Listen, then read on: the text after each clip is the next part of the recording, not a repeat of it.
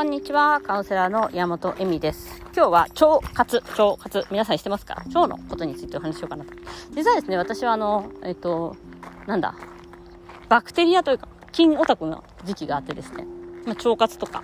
そういうことが大好きです。だから、その、アルコールで消毒しちゃったらいい菌がなくなるんじゃないかとか、そっちの方が菌、きっと心配な人なんですよ。で、まあ、腸活とか、まあ、その、自分の体の中にある菌っていう、いい菌を増やしていけばいいんじゃないか。それが全ての、あの、病気とかに効くんじゃないかって思っていて、それはメンタル面でも全くそういうふうに思っていることがあります。なぜなら、なぜならね、えっと、その、セロトニン欠乏って言うんですよ、確か。あまあ、私あんまりそういうの知らないんだけどね。あの、うつのことをセロトニン欠乏って言うんですけど、で、セロトニンを増やす、まあ、なんか、ことをしろと。で、朝こう、私みたいに歩いたりとか、全然欠乏しないんだけどね、私。まあいいや。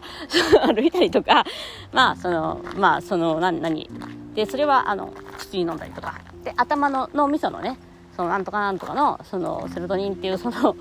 物質が、どのこのどのこの、なんかホルモン、なんだ忘れちゃった。まあとりあえずその物質みたいのがあって、体の中で、そう作られている。で、それが、まあ足りなくなっちゃうから、その、まあいろんな理由で、ストレスとかがあると減ったりとかするから、その理由でそのセロトニンっていうのを増やそうと。でもセロトニンって実は胃腸の方がいっぱい作ってる。胃腸で作られてるもの。あ胃腸だった。そうそうそう。だから胃の状況というかその腸の状況。胃腸の腸胃腸の腸。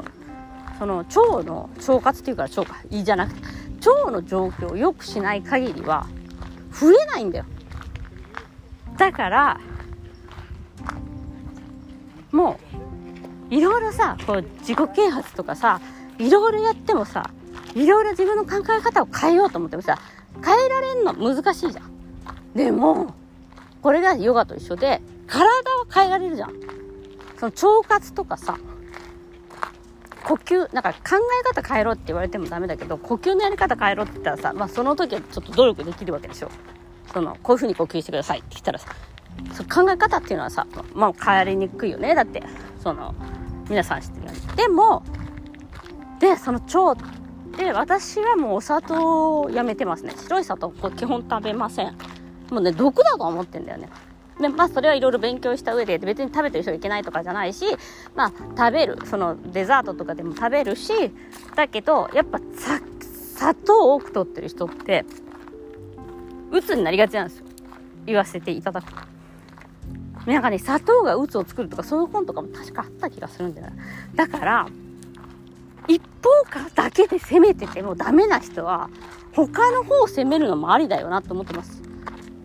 で、私だからすごいそれにハマって、一時期その味噌作ったりとか、今でも作ってるんだけど、えっと、麹菌を家にあるんで、麹菌から、えっと、麹を作って、で家の中でその味噌を作ってみたいなことを当たり前なんだけど家の中ってっていうかそのでまあ醤油醤油じゃないみりんとかいろんなものを作ってきてるんですけどその腸を活発にするとか腸のことを勉強するってやっぱりねメンタルのことを勉強するのと同じぐらいあの大切なことなんですよ。で、まあ、結構食べ物から人間はできていてやはりその細胞も食べ物からできてるじゃないですか。でアユルベーダの考え方だと食べ物その食べ物に私たちの肉体はむしむさばれむす食べられてるで私たちが食べるんじゃなくて食べ物が私たちの肉体をむさぼり食ってるというような考え方をしますでだからそのどこで取れたものだとかそのまあそのカップラーメンとかそういうなんていうの体に悪いものっていうかまあそういうものも減らした方がいいよみたいな感じだと思うんですね。で今回私がその、まあ、ちょっと本当に体がだるくて、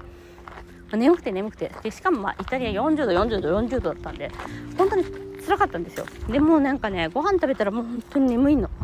で仕事どころじゃないみたいな。まあそのカウンセリング以外の仕事っていうのはもうほとんどできない状況だったんです。ねこの23ヶ月間かな。やっぱ暑かったっていうのもあるんだけど。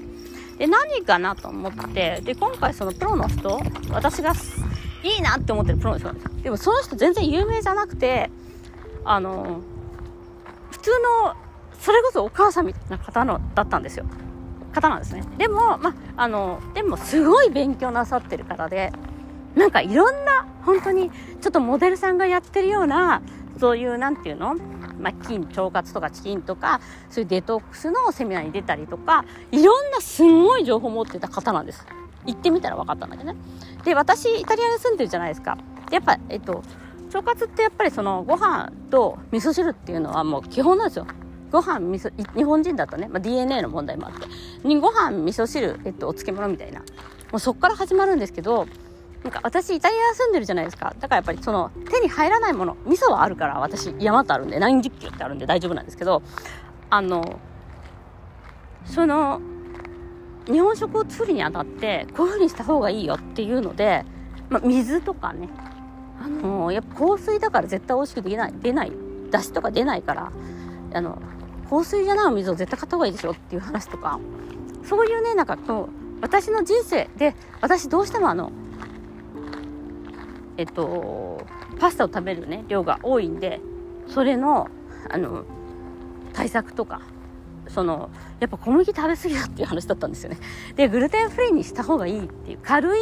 だからまあそのパスタでもいいけどそのパスタもそば粉のパスタとか、まあ、米粉のパスタとか今いっぱいあるんでそういうのをねにしてくださいっていう話だっ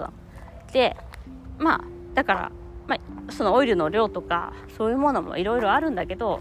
やはりそのまずはその小麦っていうものをなるべく排除するっていうことだったんですね。その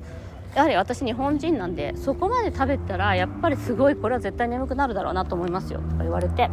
だるいですよ。って言われてやめたら本当に聞いたんだよね。いやこんなに気分こんなにまあのー、ちょっとまあオイル多めなんでやっぱりパスタとかってちょっと眠くなったりとかはするんですけどその前のあのなんか耐え難い眠さとかはなくなったの。でなんでだろうなと思ったらやっぱりそれだったんだなって。だからやっぱりね私結構そういうオタクで結構いろんなことも知ってるしそのまあ塩とかお砂糖とかのこだわりとかその添加物とかそういうものもまあまあよくできてたんだけどまあねその今回のそのグルテンフリー。でお友達がねグルテンフリーのあのアレルギー持ってる子がいて。そのずっとそのインスタとかも追っかけてたので、まあ、グルテンフリーの状況っていうのは知っていたしここ数年やはりイタリアもすごい増えたんですけどでも自分で、えっと、やっぱりそういう風なことをいや結構私は胃が強いしなとか思ってたんだけど胃が強いとかいう問題ではないという。だから皆さんもなんかこうなんか優れないなって思った時にそのメンタル面じゃなくてやっぱり体の面っていうのを鍛えるとか、えっと、学ぶっていうのはすごいで、えっと、このこの私のポッドキャストの下に貼っときますけどこの方。今ね3000円でね、えっと、カウンセリングしてます。1週間の食事を出してえっ、と1時間か90分かぐらいねちょっとねどういうふうにすればいいかっていう話をしてくれるのであの本当に基本的なところ水をちゃんと飲めとか朝うがいしろとかそういう話からえっ、とその私の食生活を見てえっ、とま結構変えられることと変えられないことがやっぱりあるんですけどでもこの、えっと、フルーツをこの時間に食べた方がいいんじゃないかとかそういうねことをそのガチガチではなくその人の人生に合わせてやってくれる方なんですよ。なのであのすごいおすすめですこれ。みんなやればいいのにって思う。なんか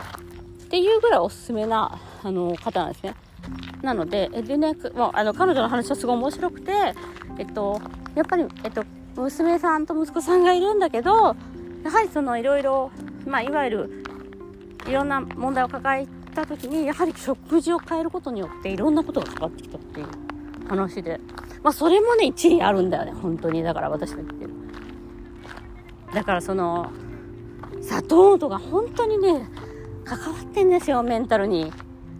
ということであの別にあの砂糖ガンガン食べても元気な人は元気ですよ本当に それは人によりきりです。ただ私の場合はという話で、えー、しました。ということで、あの、今日もご視聴ありがとうございます。ではまた、さよなら。